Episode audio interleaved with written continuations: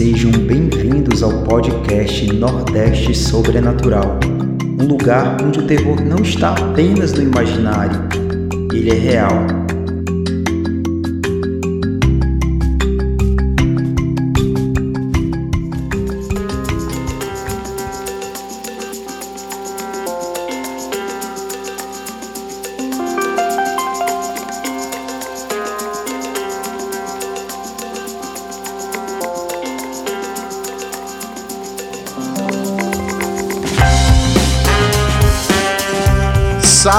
Salve, queridos ouvintes, sejam bem-vindos a mais um episódio do podcast Nordeste Sobrenatural. Meu nome é Rafael e chegamos na última parte da nossa série especial sobre a área Q, onde vamos debater qual o porquê do fenômeno OVNI ser tão presente ali na região. Sem mais delongas, aqui do meu lado, minha amiga Liz. E aí, galera, tudo bem com vocês? Bora embora para esse último episódio. Bora conversar aqui, hein? E aqui também do meu lado, meu amigo Neto. Salve, salve galera, tudo bem com vocês? Estou aqui representando os viajantes do tempo. Espero que vocês tenham comido bastante no Natal, as forças aí renovadas e prontos para o nosso episódio final, hein? Vamos embora. Massa, Neto.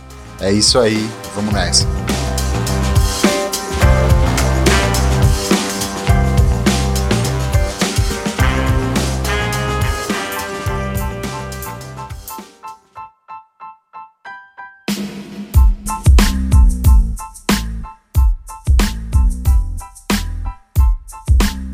E aí, galera, antes de começar o episódio, a gente já pede que vocês sigam a nossa página no Instagram, é o arroba Nordeste Sobrenatural. E também, se vocês tiverem algum e-mail, algum relato, alguma coisa que vocês quiserem conversar diretamente com a gente, manda um e-mail para nordestesobrenatural.podcast@gmail.com. Ou então manda pelo direct do Instagram, que a gente também está sempre de olho. E também a gente pede que vocês sigam e avaliem a gente no agregador que vocês utilizam para ouvir o podcast.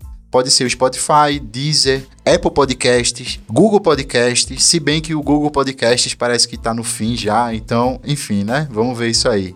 Enfim, galera, a plataforma que vocês preferirem, segue, avalie a gente, deixe um comentário se a plataforma permitir. E é isso aí. É isso aí, Rafa. Segue a gente, compartilha, tamo junto, galera. E caso você compartilhe, te repostaremos e citaremos no próximo episódio, beleza? É isso aí, Neto. E pessoal, agora nós temos um número de WhatsApp e também do Telegram para que você possa enviar o seu relato por áudio. Porque aí isso já facilita, tem gente que tem preguiça de entrar no e-mail, eu sou um deles, né? Então, caso você tenha interesse de falar com a gente pelo número, pelo WhatsApp ou pelo Telegram, DDD 81 98406 1095. É isso aí, é isso aí. Eu também morro de preguiça de mandar e-mail e etc.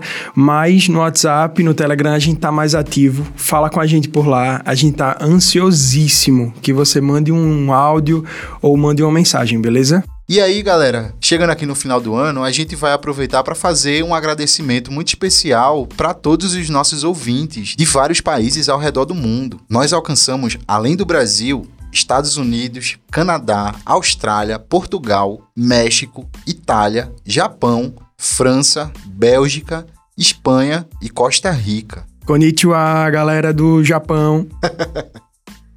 E aqui no Brasil, nós alcançamos já praticamente todos os estados do país, exceto pelos estados do Amapá, Mato Grosso do Sul, Tocantins e Roraima. Então, falta pouquinho para a gente bater a cartela do nosso Brasil. Olha o bingo aí, olha o bingo aí. Se você conhecer alguém desses estados que Rafa falou, manda para esse amigo, para ouvir o Nordeste Sobrenatural, que com certeza ele vai gostar bastante. É isso aí, Neto. Até porque nós somos Nordeste Sobrenatural, mas nós estamos antenados e ansiosos para conversar com pessoas de todos os estados do Brasil. Beleza, galera? Então, brigadão. Chegamos aqui no nosso último episódio do ano e espero que vocês gostem. É isso aí, já estamos chegando no final do ano e eu queria dizer o seguinte, eu queria mandar um abraço para Ceissa, que tá sempre comentando nas nossas postagens no Instagram. Ela ficou preocupadíssima com Luiz Barroso é, recentemente.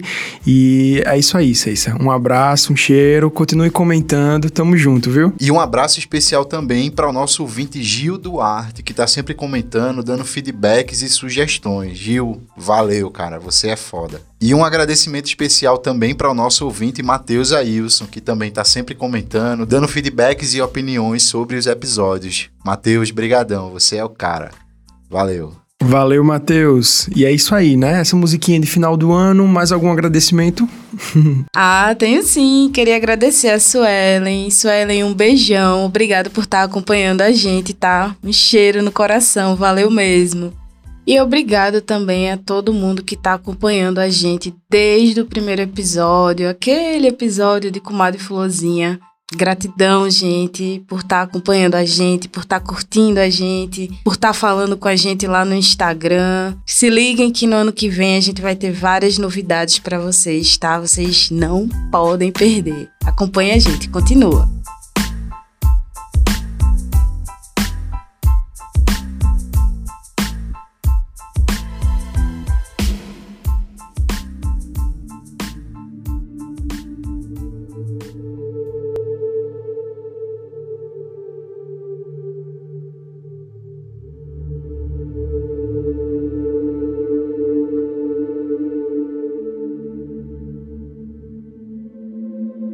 Então, galera, chegamos na última parte da nossa série especial sobre a área Q, onde nós percorremos os muitos casos ufológicos ocorridos ali na região desde 1976 até os dias de hoje. Nós conhecemos casos envolvendo perseguições em estradas, avistamentos de nave-mãe, seres estranhos, gosmas em carros, lapsos de tempo, luzes misteriosas e também, claro, abduções. Em especial o caso do Sr. Barroso, que se tornou um caso conhecido e investigado por ufólogos de dentro e também de fora do país. Hoje nós vamos fazer um debate norteado pela seguinte questão: qual o interesse dos OVNIs na área Q?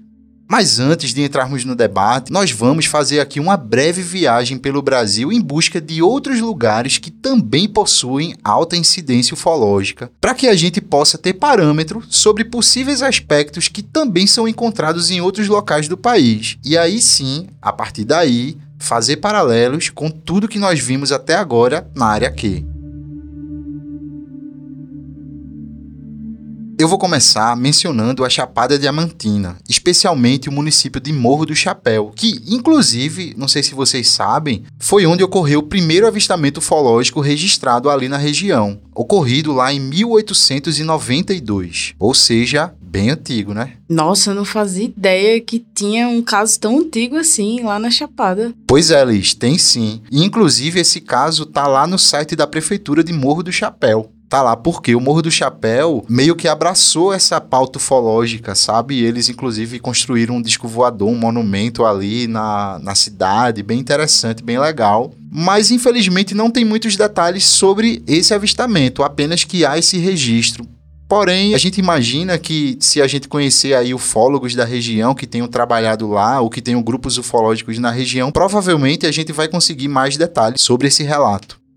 Então, pessoal, no podcast Só Se Ouve na Bahia, tem um episódio chamado ETs na Bahia, em que são contados alguns relatos, vários relatos, na verdade, ocorridos na região da Chapada Diamantina. Nesse episódio, o ufólogo Ademar Jevaé, que inclusive faleceu no ano passado, que é um grande nome aí na ufologia nacional, ele foi um dos fundadores da revista UFO e também o responsável pela entrevista com o capitão da aeronáutica, o Irangê Holanda, que foi o comandante da Operação Prato no ano de 1977. Famosíssima Operação Prato, não é isso?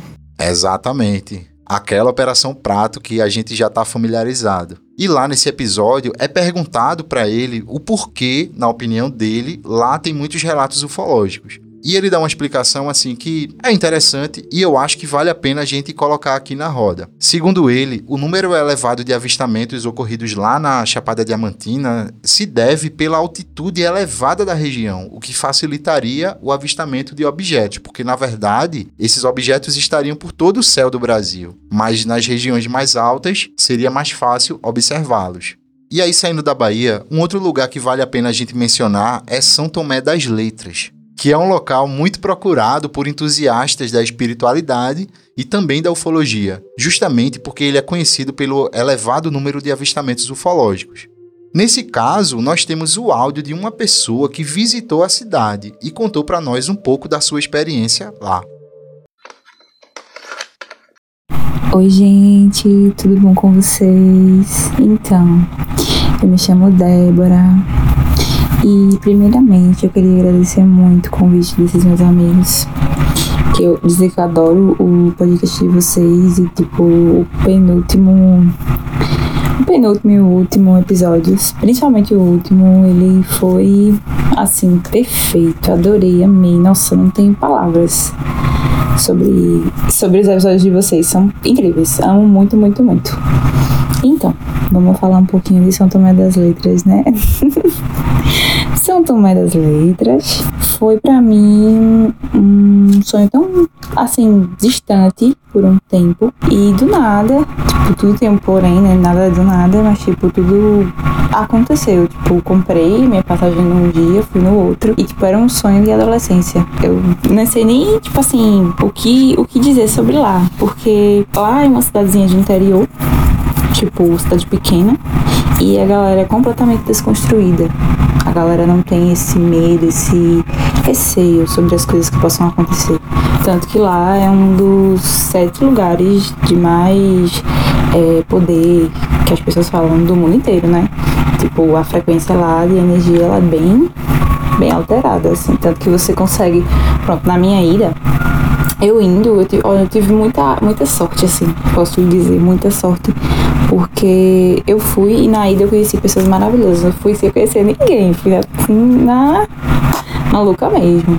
E tipo, eu indo, a gente dentro do carro, o, o menino lá, o garoto, ele começou a cantar o hino de São Tomé, que as pessoas cantam pra elevar a, fre a frequência do lugar. Tipo, ele foi cantando até lá, e tipo, lá é muito pequenininho, gente. Eu vi assim, vindo assim distante, tipo, é bem esférico. É, parece realmente uma, uma coisa redonda, assim, uma coisa plana e redonda, São Tomé das Letras, assim, distante. Aí teve até um, um, um momento lá, né, da vivência que eu fui fazer, tipo, a gente consagrou o cacau e foi dançar do lado de fora do, do espaço. E foi dançar e foi dançar. E, tipo, gente, lá as luzes das estrelas e eu não sei, tipo, lá é muito mais concreto. Parece que as coisas, elas têm uma vida, um sentimento por vida própria. É muito incrível, é lindo. E eu não sei se eu vi, mas eu vi muitas coisinhas assim, né? Muitas flechas de luz. E lá os comentários são muitos, né? Tanto que até é, é, tem a lenda falando sobre o santo, né? Que o escravo, do nada, encontrou um, um homem vestido de branco dentro de uma gruta. E esse homem deu uma carta para ele, que era teoricamente a sua, a sua carta de liberdade, né? Que ele, e disse que ele levasse pro patrão dele. E quando ele levou pro patrão dele, o patrão dele não, não o chefe, né? não acreditou, porque é era uma carta tão culta, com tantos preceitos, que não fazia sentido ser dele, sabendo que, tipo, naquela época eles não podiam ler. Tipo assim, aí quando ele voltou, ele mandou os, os, aquelas pessoas que ficam na fazenda e tudo mais ajudando, irem lá e olhar e, tipo, não tinha nada. E desde então, essa gruta tá em São Tomé das Letras. E hoje ela é fechada, você só vai ter um certo, assim, espaço. E dali pra lá não é aberta mais. E também tem outras, outras e outras. Tanto que tem a, a passagem pra Machu Picchu, que as pessoas falam e tal. Não se sabe, mas tem muito comentário. Muito comentário, muito mesmo. E, tipo, é, eu tinha muita vontade de conhecer o lugar, de entender como é que funciona, como é que não é. E eu adorei. Espero voltar mais vezes. E indico super, sabe? Tipo, quem tiver a oportunidade de ir, vá. Vá que lá é o lugar. Você não volta a mesma pessoa. Não volta mesmo. É isso, gente. Obrigado. Cheiro. Massa, Débora. Valeu aí pelo relato sobre a sua experiência lá em São Tomé das Letras. E já dá pra gente perceber que há realmente uma aura, né, ali de misticismo, de algo, de um lugar realmente especial em São Tomé das Letras. E aí a gente pode usar isso para fazer algumas relações sobre a quantidade de avistamentos ufológicos que acontecem ali na região. Mas antes da gente seguir para o debate, nós vamos ouvir aqui o áudio também de Rony, Rony Goltara, que é o host do podcast Relatos Flutuantes e que nos deu um breve relato sobre a sua experiência visitando a Serra da Beleza, que fica lá no Rio de Janeiro, que também é outro lugar bem conhecido na ufologia por conta do elevado número de avistamentos ufológicos. Então, Rony, solta o verbo. Olá pessoal, meu nome é Rony e eu sou morador de Piúma, uma cidade que fica no litoral sul do Espírito Santo. É, falar um pouquinho sobre a Serra da Beleza, que é um lugar que eu conheci em dezembro de 2021. Então eu já, eu já tinha ouvido falar sobre Serra da Beleza desde que eu comecei o podcast, é, Relatos Flutuantes, e eu já tinha recebido alguns relatos de casos que aconteceram na Serra da Beleza. E também acabei conhecendo o Arthur Neto, que é ufólogo que é residente no Rio de Janeiro, mas que também tem residência é, lá na Serra da Beleza. E nesse, no meio desse caminho de podcast, eu acabei é, me tornando um amigo, um parceiro do, do Arthur Neto. A gente fez alguns programas juntos. E aconteceu que no final de 2021 ele me convidou a ir presenciar um, um evento, uma premiação uh, que ele fazia ou ele faz todo ano. E nesse ano eu fui lá para receber um, uma espécie de, de honra ao mérito lá por estar fazendo o, o podcast Relatos Flutuantes. E esse, esse prêmio foi realizado lá num restaurante que fica no, no topo da Serra da Beleza, que é como se fosse um, um, uma central, um, um local onde os apaixonados por ufologia da região se encontram. Então a gente foi meio que é, juntar o útil ao agradável. Ah, eu saí daqui de Piuma, eu e minha esposa, e nós fomos para lá passar o final de semana também a convite do próprio Arthur, né? Fiquei lá hospedado na casa dele e foram 13 horas de carro, mas foi uma viagem gostosa e vamos lá, a minha impressão sobre a Serra da Beleza é que é uma cidade que ela em primeiro lugar ela tem um turismo muito voltado para a música, né? A Serra da Beleza, ela fica dentro de Conservatória, que é uma cidade que tem uma tradição muito grande do, da música, do chorinho.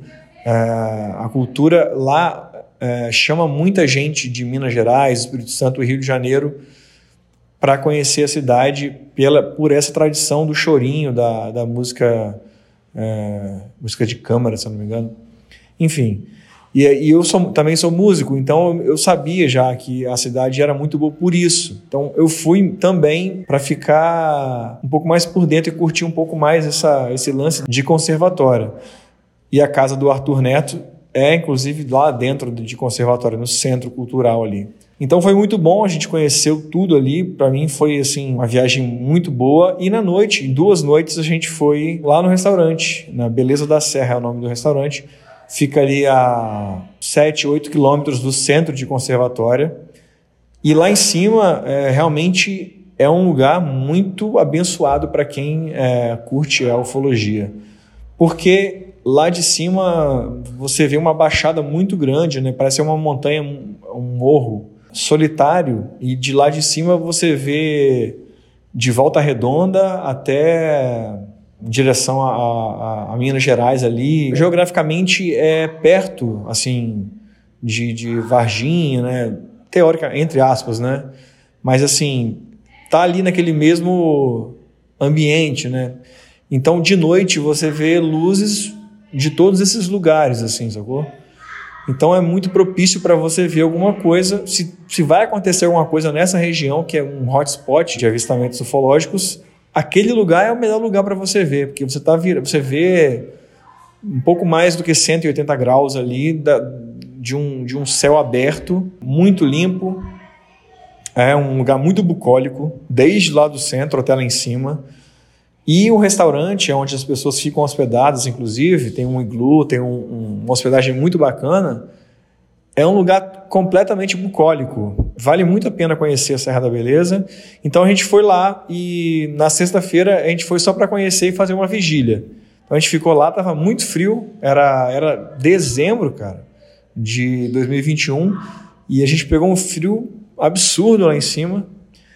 Ah, a gente não conseguiu ver nada muito muito substancial. Eu e minha esposa vimos uma luz, o Arthur Neto estava junto.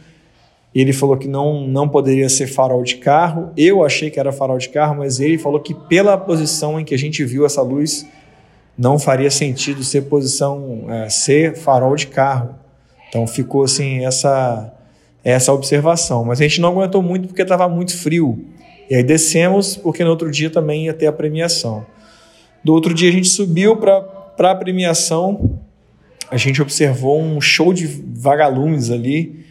É uma coisa que eu considero que também deve confundir muita gente, porque o restaurante fica no meio de uma florestinha e de um lado você vê todo a, aquele visual que eu te falei, 180 graus ali você vê uma planície muito infinita praticamente, mas por trás de você ali, uh, por trás do, do, hotel, ainda tem mais um pezinho de floresta fechada e ali, cara, de noite uh, acontece um show de vagalumes que é como se você tivesse uh, numa, numa situação mágica, assim, os vagalumes eles estão desde lá de cima até aqui onde você está e não é qualquer vagalume, era um eram luzes que parecem é, coisas de outro mundo, assim. Era um, era um show mesmo.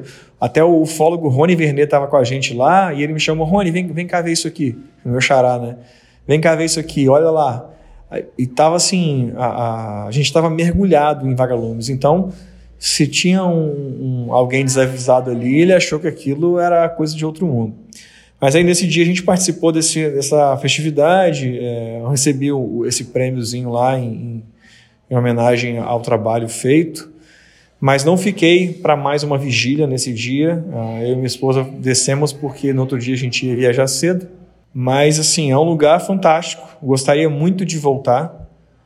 Ah, segundo, segundo o próprio Arthur Neto, falando assim, por que, que esse lugar é tão propício, ah, ele falou que essa montanha ali, onde fica o restaurante Serra da Beleza, ela está meio que localizado num, num, centro de hotspots, né, em volta da cidade, como eu te falei, é tudo muito mais baixo e tem muitas, uh, é, tem muitos casos ali registrados em volta. Então, o fato de ser muito alto lá em cima te dá essa vantagem geográfica de você poder observar tudo muito fácil. Qualquer luzinha que, que você vê ali em cima e não tem estrada, assim, na, nessa parte onde você olha, não tem casa, não tem estrada, não tem nada. É um lugar assim, é muito deserto, deserto verde assim. Então acho que isso é, aumenta a probabilidade de você ver alguma coisa de noite.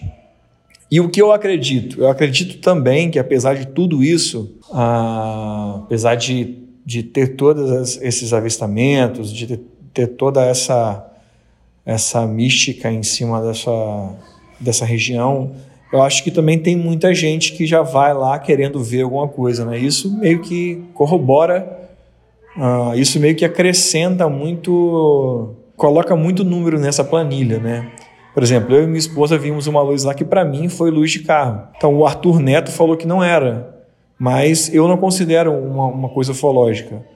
Uh, os vagalumes, por exemplo, tá, tava ali o Rony Vernet me explicou que eram vagalumes, mas se eu não soubesse, eu ia achar muito estranho, de repente até acreditar que era uma coisa ufológica, até porque a gente estava imerso num, num universo ali ufológico, né? Então eu acho que tem muito essa mística, ela ajuda também a crescer um pouco dessa, desse, a inflar um pouco desses números de avistamentos, mas que sim, tem muita gente que viu coisa lá e, e nisso eu posso não comprovar, mas trabalhando com relatos flutuantes, com mais de 170 relatos. Eu tenho, sei lá, uns cinco ou seis relatos já dessa região da Serra da Beleza. Então, realmente, para quem curte ufologia, é um lugar a se visitar. É, agradeço ao convite para participar e espero que vocês possam conhecer também a Serra da Beleza e curtirem também Conservatória, que é uma cidade muito bonita, né? Um, é um lugarzinho muito legal de se visitar, vale muito a pena. Valeu, pessoal. Uh, qualquer coisa, estou aí à disposição. Só me chamar que eu participo de novo.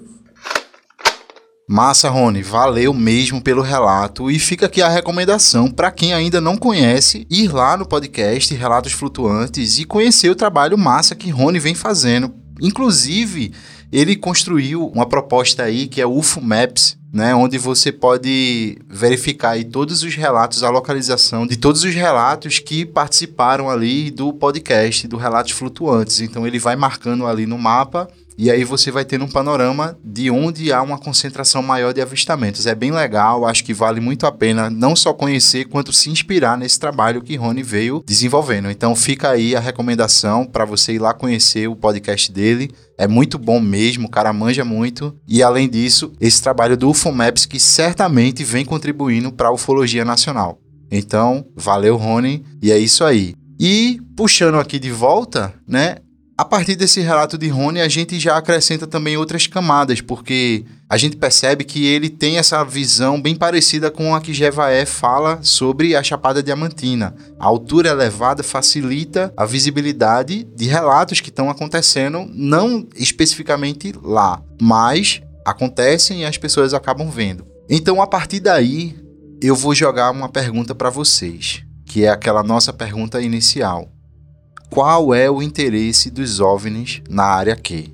A partir desses relatos, desses parâmetros, de tudo que a gente viu até agora que aconteceu, de relatos envolvendo todo tipo de experiência aí que a gente vê, inclusive na ufologia mundial, afinal, por que os OVNIs vão para a área Q?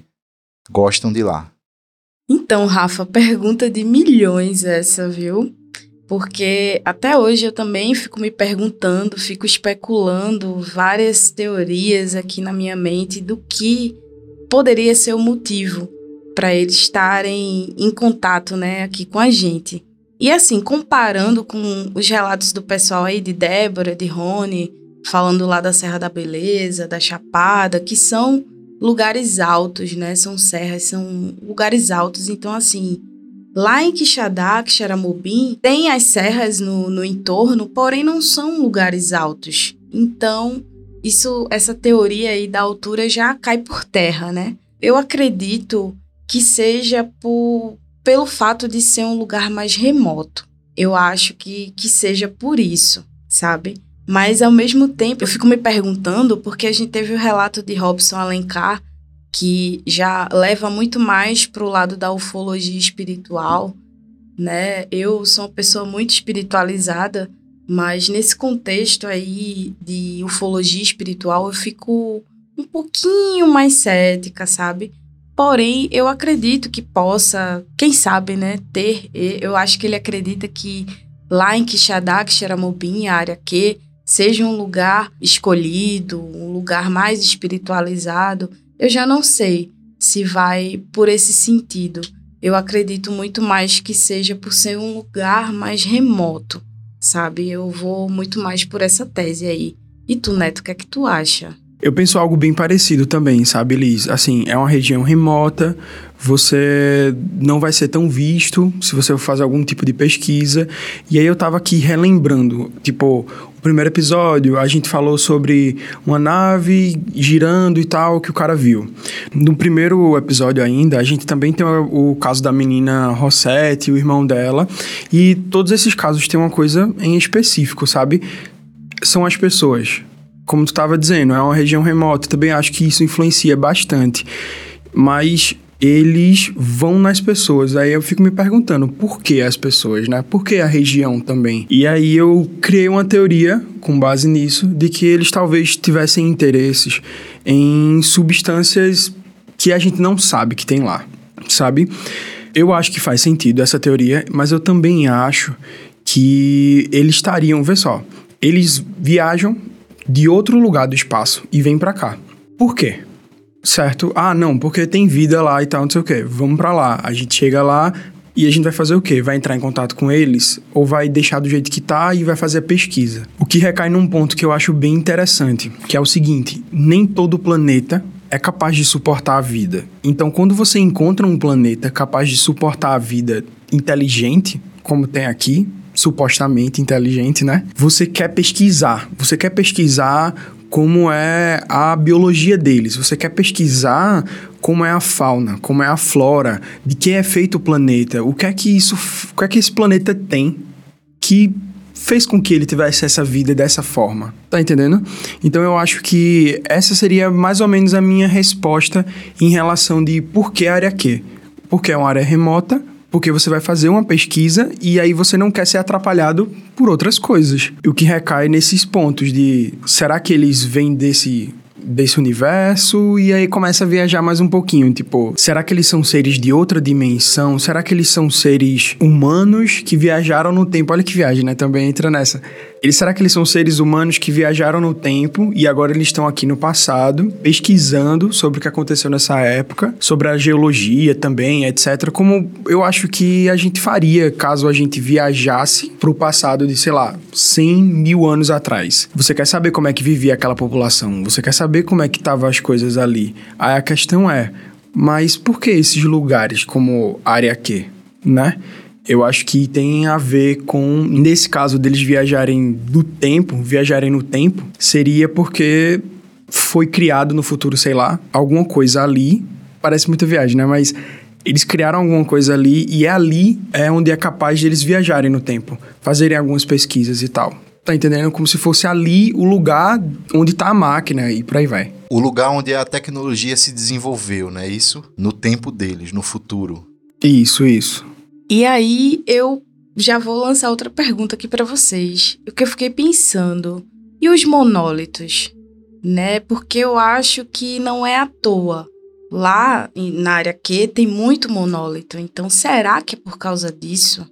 Também fiquei pensando, será que os monólitos teriam a ver com, com essa questão de uma outra tecnologia, uma tecnologia avançada, ou algo que eles podem explorar ali dentro daquele. minerar dentro daqueles monólitos. Massa, Liz, massa tu colocar isso, porque era um ponto justamente que eu ia colocar.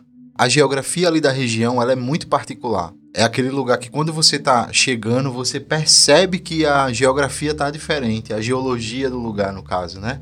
Você percebe que começa a mudar realmente o cenário. Os monólitos surgem do nada e depois desaparecem do nada, não são como serras, como tu tinha falado no início, né? Num lugar de serra, você tá vendo realmente um aumento considerável de uma região muito ampla. Lá em Quixadá não, existem monólitos, existem grandes blocos de pedra que estão espalhados ali por toda a região, especialmente em Quixadá, mas também em Quixeramobim ali no entorno. Isso inclusive é utilizado para justificar essa alta incidência, né, de ocorrências ufológicas ali. Tá, isso me fez pensar, me fez lembrar de um vídeo que eu vi, acho que até falei para tu, Rafa, que foi um cara que tava é, no interior do Ceará. Ele tava, eu não lembro se foi Ceará ou se foi Paraíba, mas ele tava andando, investigando justamente essa questão ufológica e é, eles chegaram num local em que eles viram uma espécie de massa preta ali no local que não tinha, era uma barragem que estava seca no momento. E aí tinha um, uma massa preta, assim, no local. Parecia um, um petróleo, um. Uma. Como é que eu posso dizer? Graxa. Uma graxa não, mas tipo o rolê do vulcão, a lava do vulcão quando ela fica endurece, é, parecia isso, mas não tinha nenhum vulcão ali perto. Não, ali era onde passava a água, então não tinha para que ter aquele negócio ali, o cara pegou com a mão, colocou no carro e levou. É um vídeo bem, bem louco assim do YouTube. Eu vou, eu vou investigar melhor esse vídeo, eu vou catar esse vídeo, porque achei ele muito interessante. E se eu não me engano, foi no interior do Ceará ou da Paraíba que o cara pegou isso daí. Eu achei muito interessante, porque é um, um negócio que não era pra estar tá ali, sabe? E tipo, será que os aliens, os seres de outro planeta ou de outra dimensão estavam atrás disso daí? Ou eles deixaram isso daí lá, tá ligado? Eu tenho uma lembrança, Liz, desse vídeo. Quando tu falou do cara pegando a, a coisa, a massa, né, com a mão, com as mãos e botando no carro para levar, para fazer alguma coisa, eu me veio também a lembrança. Agora eu também não consigo lembrar qual foi o contexto desse vídeo, mas eu lembro, eu lembro sim, eu lembro dessa situação. Pois então dá uma pesquisada que vai ser bem legal. A gente pode até trazer no futuro aqui pros ouvintes. Eu lembro também desse vídeo, eu acho que eu vi contigo, Rafa, também. E eu achei bizarro ele colocar um negócio no carro e, tipo, meu irmão, se aquilo dali for radioativo, se for qualquer coisa, não coloca no carro. E eu lembro também daquele relato que a gente falou do cabelo de anjo, que cai uma gosma em cima do carro e a pessoa vai e lambe aquela gosma para saber se não, por favor, não façam isso. E até assim, a situação lá do, do seu Barroso, né? Que acredito que tu falou no episódio que se tivesse um, um contador Geiger, né, lá pra gente saber mais informações né, sobre o que aconteceu com ele. Acho que naquela época ali, isso que foi o quê? 1976, então toda essa questão científica ainda estava engateando para isso, né? É, Chernobyl não tinha rolado ainda. Mas aí eu fico pensando outra coisa. O rolê ali do, dos Estados Unidos, Rússia, Guerra Fria, que estava começando a acontecer, o pessoal testando equipamentos, tecnologias novas. Será que não teria a ver com isso também? Eu fico me questionando. Tu quer dizer o seguinte, que seria uma possibilidade que fossem OVNIs, objetos voadores não identificados, mas que fossem da Terra, certo? Ou seja, equipamento militar, seja dos Estados Unidos ou da Rússia, sendo testado ali numa área, tipo, afastada. Faz sentido também. Faz sentido. Agora a gente também tem que lembrar de uma coisa. Que, por exemplo, quando aconteceu o caso Barroso, que aconteceu em 1976, a cidade de Quixadá, ela figurava entre as maiores cidades do Ceará. Ela tinha, acho que, mais de 100 mil habitantes na época. Então, esse parâmetro de ser um lugar remoto, talvez não explique tudo, tá entendendo? Eu até sou simpático, sim, a essa hipótese. Mas a gente tem que levar em consideração essas informações. Naquela época, Quixadá era mais populosa do que é hoje. E ainda assim, a incidência era alta. Tá entendendo? E aí eu vou aproveitar já para jogar aqui algumas hipóteses que geralmente são utilizadas por ufólogos e simpatizantes para explicar a alta incidência de avistamentos, né, de presença ufológica em determinados lugares. Em geral, é comum você ver assim explicações que falam sobre a presença de água, por exemplo, na região, a presença de certos minérios e a presença de cavernas, além da baixa densidade demográfica, que é o argumento que a gente está utilizando. Quixadá, eu não sei dizer se ele tem muitas cavernas, se é um lugar ali, a área Q. Eu falo Quixadá por causa da presença elevada de monólitos, mas aquela região ali da área Q, eu confesso que eu não sei se há uma presença assim marcante de cavernas, embora a gente saiba que existam muitos rochedos e tal. Tanto que o nome é Terra dos Monólitos. Mas a gente sabe que tem muitos açudes lá. Inclusive o açude do Cedro, que é enorme ali, fica lá em Quixadá. Porém, não é o único. Na verdade, existem muitos açudes ali. Então, isso me faz pensar também: será que ali não seria um lugar propício para criação de bases subaquáticas? Eu estou colocando aqui, mas eu não, não necessariamente acredito nisso, tá? Eu quero jogar aqui para a gente conversar sobre esse rolê.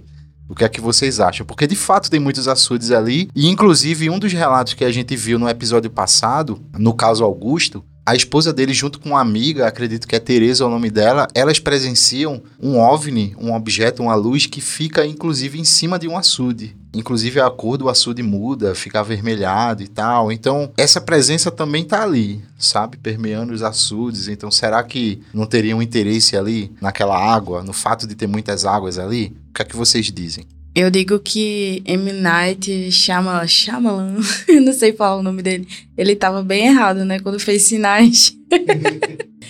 Porque acho que os ETs, eles gostam de água e não vão se queimar com a água, né? Eu também acho, também acho que faz sentido, mas aí a gente tem que pensar numa coisa também. São OVNIs ou é um exército daqui?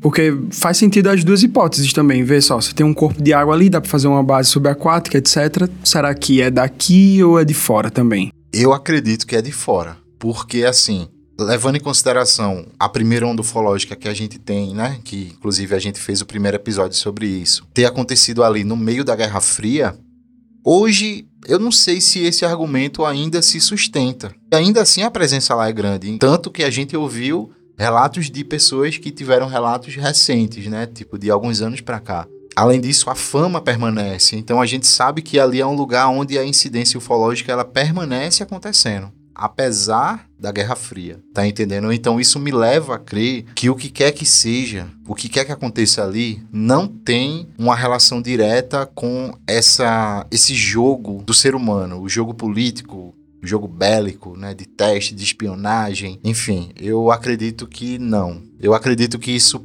tem um limite na explicação, tá entendendo? Isso pode explicar algumas e até várias coisas, mas não explica tudo. É, pois é, tipo, o Brasil estava passando por um contexto de ditadura militar ali no momento também, né? Então não faz muito sentido isso daí, né? A Operação Prato foi em que ano mesmo? 77. 77 e 78 também. Mesma época, né? Então. Será que não teria a ver com, com a Operação Prato também? Porque estava acontecendo ali na mesma época. Será que tinha relação com a ditadura, com o contexto bélico que estava rolando? Será que. É, ou será que não tem nada a ver com isso? Eu fico, fico louca aqui, mas aí eu fico voltando para o que Robson Alencar ficou pensando, né? É um lugar escolhido. Acho que é a, a teoria mais fácil da gente aceitar. Assim, acho que num contexto assim de fé, num contexto espiritual, é muito mais fácil você aceitar, acreditar que é um lugar escolhido para ter essas coisas acontecendo. Mas eu, eu não sei, velho, se seria só por causa disso, sabe? Eu acho que eles estavam querendo algo mais da gente aqui. Eles estão querendo algo mais da gente. Porque até hoje tá acontecendo, né? Eu vi recentemente um vídeo, era um vídeo daqueles programas que passam na hora do almoço, sabe? Que bem sensacionalista, falando que os OVNIs estavam lá no Ceará e que estavam percorrendo, destruindo plantação e tal. Então, assim, o pessoal ali da região fica assustado porque continua acontecendo e ninguém tem uma explicação para isso, né? Ninguém toma responsabilidade sobre isso enquanto terrenos, né? Ninguém aqui da Terra toma responsabilidade disso. Então a gente já assume que é algo de outro planeta ou de outra dimensão. Mas por que eles estariam fazendo isso aqui? Aqui no Brasil, aqui no Nordeste, aqui em Quixadá, aqui na área aqui? Por que eles estariam fazendo isso? Eu acho que faz sentido o seguinte: se for o governo brasileiro, vamos supor que seja o governo brasileiro, faz sentido você colocar uma base militar naquele setor ali bem escondido, cheio de montanha, monólitos, etc, uma terra antiga, assim como eu acho que também faz sentido serem aliens, sabe? E aí eu entro naquela questão. Eu não sei se é o, a teoria de serem humanos no futuro, ou se são aliens, ou se são pessoas vindas de outra dimensão, sabe? Pessoas entre aspas. É isso, eu fico só pensando nisso. E é assim, galera, eu fico voltando para essa coisa do espiritual, porque eu tenho ouvido muita coisa. Não sei se vocês já ouviram falar de Cryon. É, eu não sei exatamente quem é Cryon, mas é um, um ser que é canalizado por alguém aqui na Terra e ele fala várias mensagens aqui. E muitas das coisas que ele fala é sobre as verdades que a gente ainda vai conhecer. Que a gente tá, que a Terra, o planeta Terra, está em um momento de despertar, sabe? Aí eu fico me perguntando, será que essas ondas ufológicas que acontecem têm a ver com isso? Será que isso é real?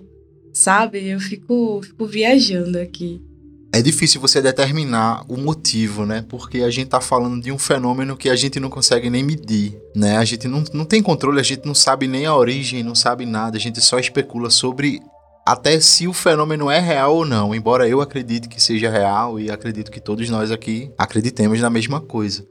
Porém, é difícil você determinar qual seria a motivação desses, desses seres, enfim, dessa inteligência estar tá aqui. Mas é interessante, Liz, tu colocar essa coisa das ondas ufológicas, porque isso meio que dá um sinal de que há um padrão também do interesse desses seres, dessas inteligências na raça humana. Porque, de fato, por exemplo, na década de 70, a gente viveu uma grande onda ufológica, não só aqui em Quixadá, não só aqui no Brasil, mas no mundo todo. Não é difícil, não é incomum você encontrar relatos acontecidos nessa época. Na verdade, existe uma vasta literatura e o interesse cresceu bastante sobre o assunto nessa época. E não é à toa, porque havia sim uma alta incidência ali. E do mesmo jeito foi na década de 90. quando houve o ápice aí do ET de Varginha, do chupacabras, enfim, de vários avistamentos de várias situações muito sinistras que até hoje ficam aí na aura do folclore, mas que eu não acho que é folclore nada disso. É, são coisas que aconteceram mesmo e que falam também de uma onda ufológica que estava rolando ali. Inclusive, o meu primeiro avistamento ufológico aconteceu nessa época. Eu acho que foi 95, 96, eu era criança, mas foi nessa época onde havia uma conversa muito ampla sobre isso e tal. Havia um interesse popular de fato, porque estava havendo sim uma grande onda de avistamento Agora é difícil você assim dizer o porquê, por que 90, por que 70, o que é que estava acontecendo ali. Na década de 70 a gente podia falar da Guerra Fria, o homem tinha chegado na Lua, a questão da corrida espacial tava, ainda era muito recente, mas e a década de 90, por exemplo? E agora, essa última década que a gente está vivendo aí? Também houve uma grande onda aí de avistamentos. Houve aquele caso lá na Turquia, é, com Burgaz, se eu não me engano, onde um cara avistou inclusive o que seriam os seres dentro da nave. Existem os casos lá pesquisados por Rony Vernet no Acre, se eu não me engano, de ataques aos indígenas por luzes, algo bem parecido com a Operação Prato. Então a gente vê que esses eventos eles continuam acontecendo não só lá na área Q, mas também nos outros países, em outras regiões, e também com uma proporção que varia com o tempo. Existem épocas que a incidência é menor e existem épocas em que a incidência é maior, não é verdade? Então, é, quando a gente leva isso em consideração, isso me faz pensar: será que a área aqui realmente é um lugar com alguma, alguma coisa especial de fato? Ou se por algum motivo se desenvolveu uma cultura ali, assim como aconteceu no Morro do Chapéu, por avistamentos, por casos que realmente aconteceram, como o caso Barroso, e isso tomou uma proporção onde as pessoas ficaram mais atentas vamos supor, aos céus, ou esses casos acabaram tomando uma proporção ou sendo interpretados pela sociedade de um jeito diferente, e isso passa a sensação de que ali de fato há uma incidência maior. Tá entendendo? Eu também não sei se é nisso que eu acredito. Eu tô colocando aqui porque eu acho que é importante ser destacado. Mas e aí, vocês, o que é que vocês têm a dizer? Eu acho interessante que, assim, basicamente a cada 20 anos a gente tem um grande número de casos ufológicos, né? Então o próximo aconteceria 2030 por ali, né? Isso a gente vai ver se vai confirmar essa teoria, né? E é como o Rafa disse mesmo, é no mundo todo, no mundo todo. Só que em alguns lugares específicos esses casos são muito mais recorrentes, inclusive fora desse gap de a cada 20 anos. E é isso, eu fico pensando, né? Por quê? Por quê? É só o que rola na minha cabeça. Por quê? Será? Eu também pensei agora, será que não é porque vai ter menos repercussão na área que é, eu acredito que muitos dos nossos ouvintes não, não tenham ouvido falar dos casos que a gente relatou aqui, assim como o pessoal no Brasil todo, no mundo todo, não tem ouvido falar sobre isso. Então, será que o fato de não ter essa repercussão, não ter essa chuva de mídia, não ficar aberto para o mundo, Será que não é mais fácil para eles ir para esses lugares de que, sei lá, chegar em São Paulo, chegar em Nova York, já botando os dois pés na porta, assim? Acho que ficaria o, o ser humano ficaria muito mais assustado se fosse dessa forma do que numa cidadezinha pequena, onde não vai ter muita repercussão, eles sabem que não vai explodir muito isso daí. Também pensei nisso. Eu também estava pensando, e é bem interessante essa ideia, é bem interessante, eu concordo, eu acho que é por aí também. E eu fiquei pensando, será que esses 20 anos é o tempo de viagem? Você leva 10 anos para ir, 10 anos para voltar? Não sei, enfim. O que é que vocês acham? Ou oh, pode ser, pode ser, viu? Eu acho que pode ser. Então a gente tem que levar em consideração a ideia de de onde eles vêm. Porque se a gente assume que é uma viagem de mais ou menos 20 anos, de repente para eles voltarem, é, reabastecer os suprimentos, os recursos que eles precisam para ficar aqui, para fazer uma pesquisa. Voltar também com o conteúdo da pesquisa, né? Voltar para análise, enfim. E decidir como é que vai ser a próxima pesquisa. É, é, interessante. Massa. É, nunca não se sabe, né? A gente não tem como saber, mas também é uma hipótese. De repente eles estão até perto da Terra, de alguma forma, e esse seja o tempo realmente que eles precisam, com base na tecnologia deles, para fazer esse translado aí, né? De repente, de processar os dados das pesquisas, recalcular como as novas pesquisas vão ser feitas e assim fazer todo o percurso para continuar o que, o que quer que eles estejam fazendo aqui. Então, para os astrônomos de plantão, procurem planetas entre 10 a 20 anos-luz daqui e a gente vai encontrar eles. Assumindo que eles conseguem viajar à velocidade da luz, né? E outra, assumindo que eles estão presentes nessas máquinas. Porque e se eles conseguem fazer um tipo de presença remota? Não sei se dá para entender. Eu entendi, tipo, o rover, né? O, o Curiosity, por exemplo. Você envia um robô para lá e ele faz o, a pesquisa. Isso, isso. Mas de uma forma muito mais complexa, elaborada, né? Enfim, tipo, algo que pra gente são seres, de fato. Tá entendendo? Mas são é uma tecnologia ali tão complexa que a gente não consegue fazer ideia, mas talvez nem sejam eles mesmos que estejam aqui. Mas aí eu me pergunto, o que diabo eles estavam pesquisando que eles tinham que interferir na vida da gente, sabe? Tipo, o que aconteceu com a moça lá, com o irmão dela, que ela ficou passando mal, o que aconteceu com Barroso também, sabe? O lance da gosma é aquele caso que eles tiraram o carro do, do rapaz ali da pista, ficou meio que flutuando, o lapso no tempo. O que é que eles estavam querendo saber? Eu fico me perguntando, acho que a, a parte científica que habita em mim, acadêmica, ainda fica, poxa, qual o objetivo dessa pesquisa, sabe? A metodologia a gente já, sabe que é bem invasiva. Mas qual o objetivo da pesquisa? O que é que eles estavam querendo saber? Que é que os estagiários estavam querendo saber? Eu acho que eu teria uma resposta para isso, mas eu não acredito completamente nessa resposta, é só uma teoria. Será que eles queriam saber como é que eles reagiriam?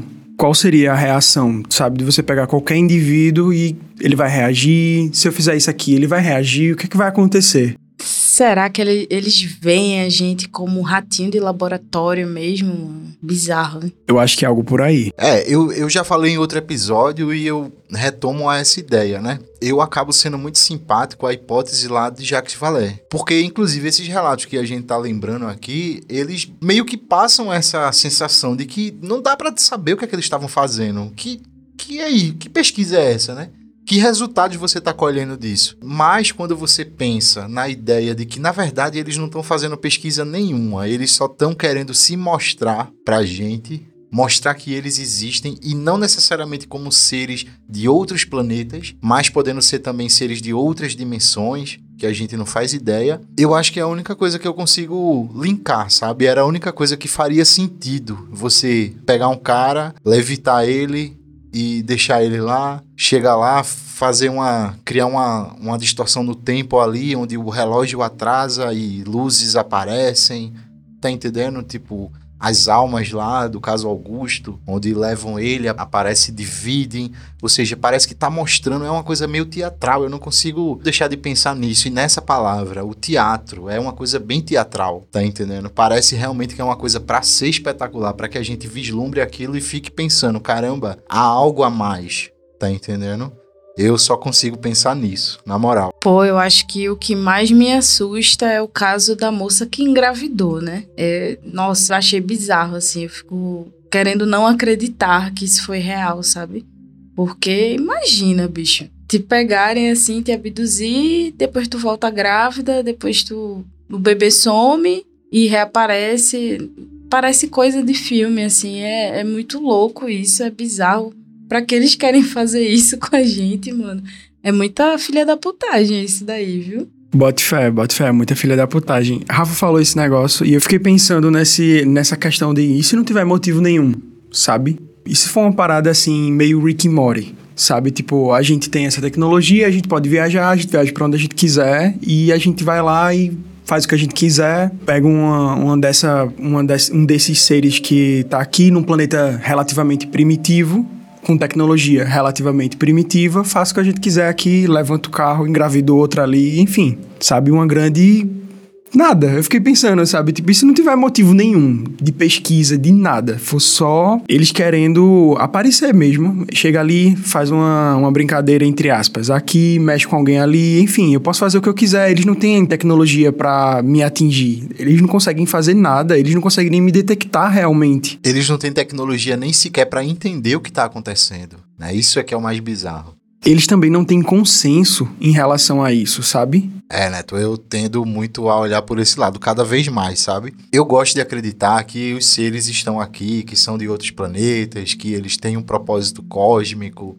etc. Porque eu acho que no fundo a gente também faria isso. Se a gente tivesse essa tecnologia, conseguisse encontrar uma raça menos desenvolvida, claro, né? Eu não estou levando em consideração o contexto social que a gente está vivendo hoje em dia, mas pensando enquanto espécie humana, a partir de todos os acordos que nós firmamos, por exemplo, de direito dos animais, ética na pesquisa, Tá entendendo? Direitos humanos. Nós chegamos a vários acordos e isso me faz pensar que na medida em que a gente conseguir chegar em outros planetas, a gente vai tender a aplicar isso de alguma forma também lá. Então eu gosto de pensar nisso, é confortável pensar nisso, mas às vezes assim, quando eu paro para pensar e sinceramente, depois de todos esses episódios sobre a área Q, sobre esses relatos que a gente viu aqui, cada vez mais eu tendo a achar que não tem motivo nenhum, assim, eles não têm um propósito claro, eles só estão aqui porque eles podem estar tá aqui, sabe? Eles não têm uma pesquisa necessariamente, porque talvez eles já saibam de tudo sobre a gente, de alguma forma, tá entendendo? Dependendo de onde eles estejam dentro do universo, se houver mais dimensões e eles estiverem em outras dimensões, talvez eles já compreendam muito mais sobre o nosso mundo, sobre o nosso universo do que nós mesmos, do mesmo jeito que a gente consegue olhar para uma folha de papel com um desenho 2D e fazer todos os cálculos ali que a gente precisa para compreender o que está acontecendo ali, né? Toda a área de tudo, enfim, não sei se está dando para entender. Mas, enfim, talvez seja uma coisa por aí. Sabe, eu cada vez mais começo a pensar nisso, meio assustado, confesso. Tu falando agora, eu fiquei pensando, e se nem seres eles forem? E se for robô. Para viajar uma distância grande e tal, você coloca tipo um, robô para viajar, ele parece com a espécie deles, mas não é da espécie, é um ser, como é que eu posso dizer, robótico, não é uma inteligência artificial. Seria mais ou menos como uma inteligência artificial, sabe? Fico pensando nisso também.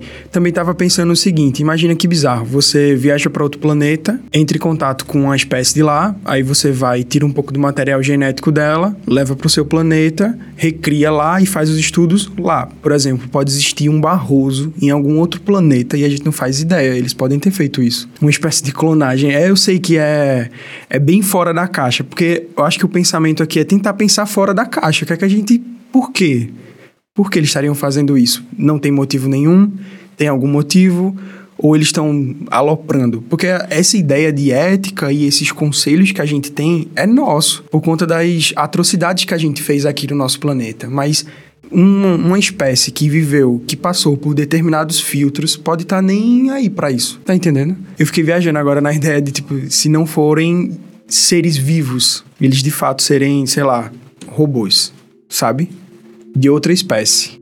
É, amigo, eu, eu tendo muito mais a acreditar nisso de que na questão da ufologia espiritual, né? O que eles trazem ali de sermos um planeta escolhido, um planeta que tá.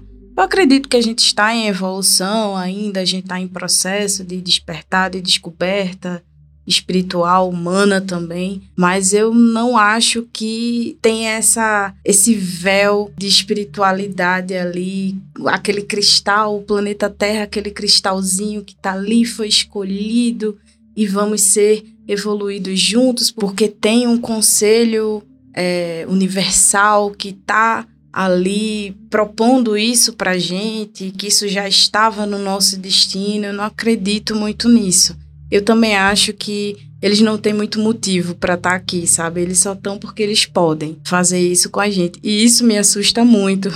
eu fico pensando no, no caso do, do pessoal que estava ali, que a gente até retratou aqui no episódio passado, que o pessoal estava jogando carta. E o cara foi, viram lá a nave chegar e o cara foi lá dentro, pegou a espingarda. Eu sou desse time aí, sabe? Vamos se armar, se é pra se armar, é pra isso aí. Bote fé, eu sou desse time também.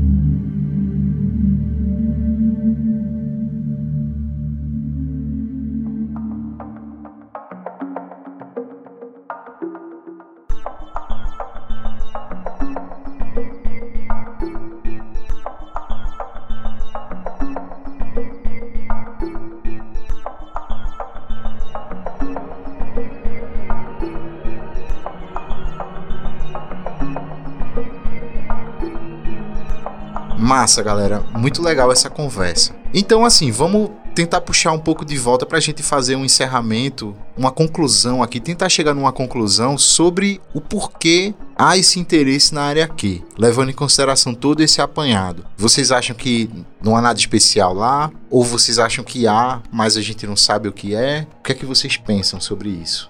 Eu acho que a área Q ali, Quixadá, Quixeramobim, Quixeré, são cidades muito legais, tá? São cidades muito boas e o pessoal quer dar uma chegada lá, conversar, só que a gente fica com medo e eles não sabem como chegar. Ai, eu tô brincando, mas tipo, eu acho que é muito mais essa questão deles não terem um motivo certo, sabe? Eu acho que é muito mais por esse viés. Brincadeiras à parte, mas eu acredito que é muito mais sobre isso do que qualquer outra questão aí que a gente fique tentando querer explicar de alguma forma e não consegue. Eu só digo para vocês que tomem cuidado.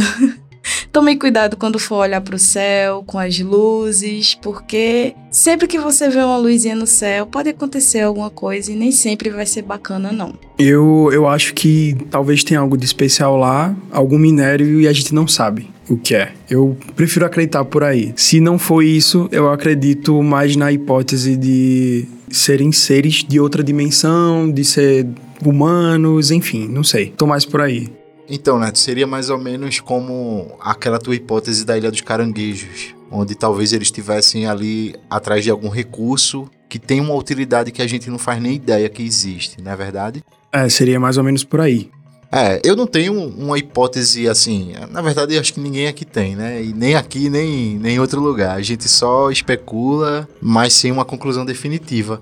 Mas eu fico pensando nisso, assim. Eu às vezes eu fico pensando se não tem motivo nenhum, mas também, caramba, mas a incidência parece ser bem maior lá. O próprio lugar tem uma geografia bem diferente, tanto em relação aos monólitos quanto aos açudes, sabe? Então, assim, é uma mistura de muitas coisas. E aí tu falou uma coisa que eu achei interessante também, que foi aquela ideia de tipo assim, ali seria onde no caso de seres humanos do futuro, dali ser o lugar onde a máquina foi criada né? A tecnologia foi criada. Aí eu também posso estender esse raciocínio para talvez ali exista algum tipo de combinação de fatores que eu não vou nem aqui especular, não vou nem me arriscar aqui a especular, porque eu certamente vou falar besteira, mas que talvez ali por essa combinação de certos fatores facilite para que ali seja um lugar mais propício tanto para eles chegarem quanto para eles saírem. Se eles vêm de uma dimensão, se eles vêm de outros planetas, ali talvez tenha algum tipo de recurso que eles podem utilizar para se manter aqui na Terra, porque eu penso que se a gente for para um outro planeta, a gente vai tentar se estabelecer lá para fazer algum tipo de pesquisa. Então talvez naquela região exista algum tipo de minério, algum tipo de recurso que seja favorável para a permanência deles eles aqui, pelo menos por algum tempo, alguns anos, enfim, o tempo da pesquisa. Não sei, eu acho que é muito por aí. Eu acho que talvez ali realmente tenha sim alguma coisa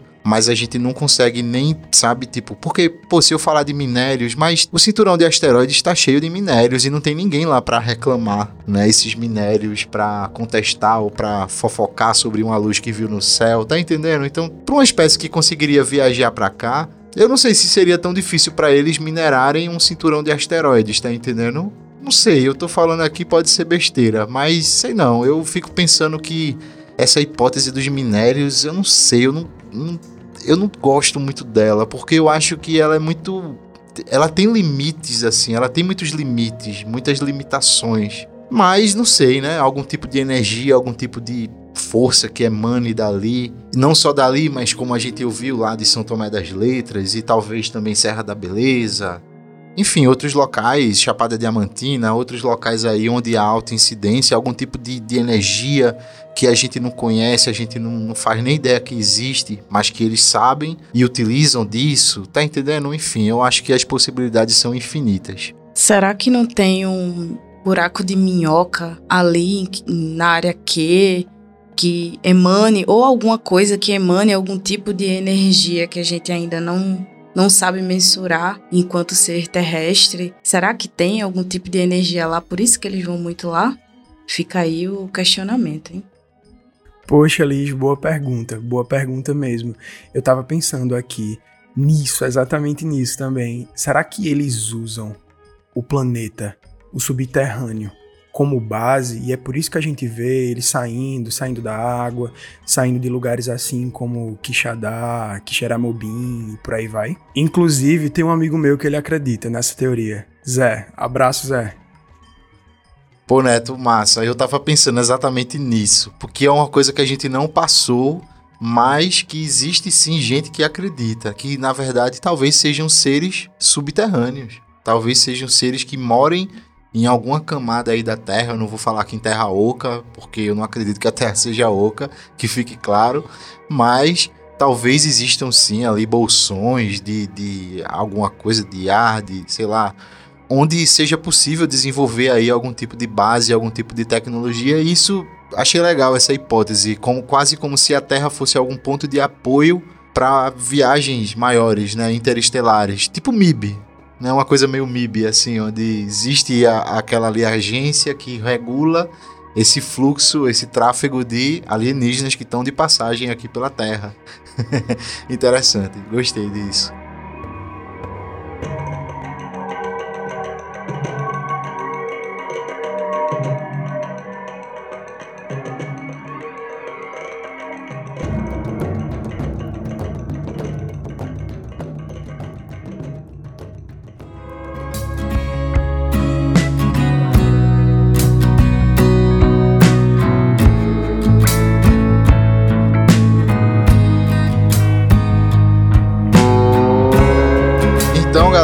Chegamos aqui nas nossas considerações finais para concluir que ninguém sabe por que a área Q tem tanta incidência ufológica, não é verdade? Mas vamos lá, né? Considerações finais. O que é que vocês têm a dizer para os ouvintes? Por que a área Q tem tanta incidência ufológica, galera? Rapaz, descartando a possibilidade de que eles estão usando o nosso planeta como base, eu acho que nós fomos escolhidos por seres místicos e espiritualizados que vão nos levar para o futuro e nos guiando para a evolução. Tudo isso enquanto eles engravidam e aterrorizam as pessoas com lanternas e abduções. Ai, para de graça. eu acho que a gente aprende, aprende e vai morrer burro, sabe? Eu acho que só quando a gente morrer, se pá, se vocês acreditarem no afterlife, talvez a gente descubra alguma coisa lá, sabe? Porque até aqui, mano, tá tá osso, viu? Tá difícil. Pois é, galera. A única conclusão que eu chego depois desses quatro episódios é a seguinte: eu quero voltar lá e ver alguma coisa. É só isso que eu concluí. Eu só quero ver alguma coisa. Eu sei que lá é um hotspot, então pronto. É a minha única conclusão. O porquê, meu amigo, tá difícil. Poxa, Rafa, bote fé. Eu tava com medo de ir pra lá, mas eu acho que agora, só de. Só com essa questão da gente tentar saber o porquê, eu acho que eu quero, quero ir, quero ver alguma coisa. Vamos marcar essa viagem? Bora pra lá, bora? Vamos embora. Vamos nessa, vamos nessa. Eu tô já com a roupa de ir, como sempre. Inclusive, eu acho que ano que vem a gente poderia viabilizar isso daí, né? Viabilizar essa viagem e vai que surgem coisas boas aqui pra gente trazer pro podcast. Por mim, a gente já começa a viabilizar isso de agora. Vamos nessa? Já tô com meu taco de beisebol pronto aqui. Então é isso, pessoal. Espero que vocês tenham gostado desse episódio e comentem aí qual a opinião de vocês, o porquê vocês acham que a área aqui tem tanta incidência ufológica. Beleza? Muito obrigado se você ouviu a gente até aqui e fiquem ligados porque ano que vem a gente tem muita surpresa para vocês, muitas novidades estão por vir. É isso aí, galera. A gente já tá desde 2023, agora finalzinho de 2023, a gente já tá preparando muita coisa boa para 2024. Fiquem ligados, continuem seguindo a gente, ouvindo a gente, vendo o que a gente vai postar lá no Instagram. Segue a gente e fica ligado que a gente vai trazer muita coisa boa para vocês. É isso aí, tem muita coisa no forninho pro ano que vem. Coisas boas estão vindo aí, hein, galera? E se você sentir saudade da nossa voz, do nosso papo aqui legal sobre tudo que a gente conversa, escuta os episódios anteriores, indica para um amigo para escutar também. Vamos embora para 2024. É isso aí, Neto. Um feliz ano novo para todo mundo que está ouvindo a gente até aqui. E muito obrigado pela presença de vocês aqui com a gente. Beleza, galera? Foi muito bom. Terminamos esse ano, vamos dar esse pequeno hiato aí, mas em 2024 tamo junto de novo, com muitas novidades para vocês. É isso aí, galera. A gente vai parar por aqui, mas em janeiro a gente tá de volta com mais coisas para vocês, tá? Feliz ano novo! Eu espero que 2024 seja um ano massa pra gente. Inclusive, espero que seja um ano bem sobrenatural, cheio de avistamentos e que comece uma outra onda ufológica. Meu Deus, o que é que eu tô dizendo? eu tô jogando pro universo, vai que volta, meu Deus, e eu tenho medo. Socorro! Bora, gente. Feliz ano novo, hein? Até 2024. Valeu! Tchau, tchau, galera. Feliz ano novo. Um bom 2024 para todo mundo aí. Se cuidem. Feliz ano novo, galera. Valeu.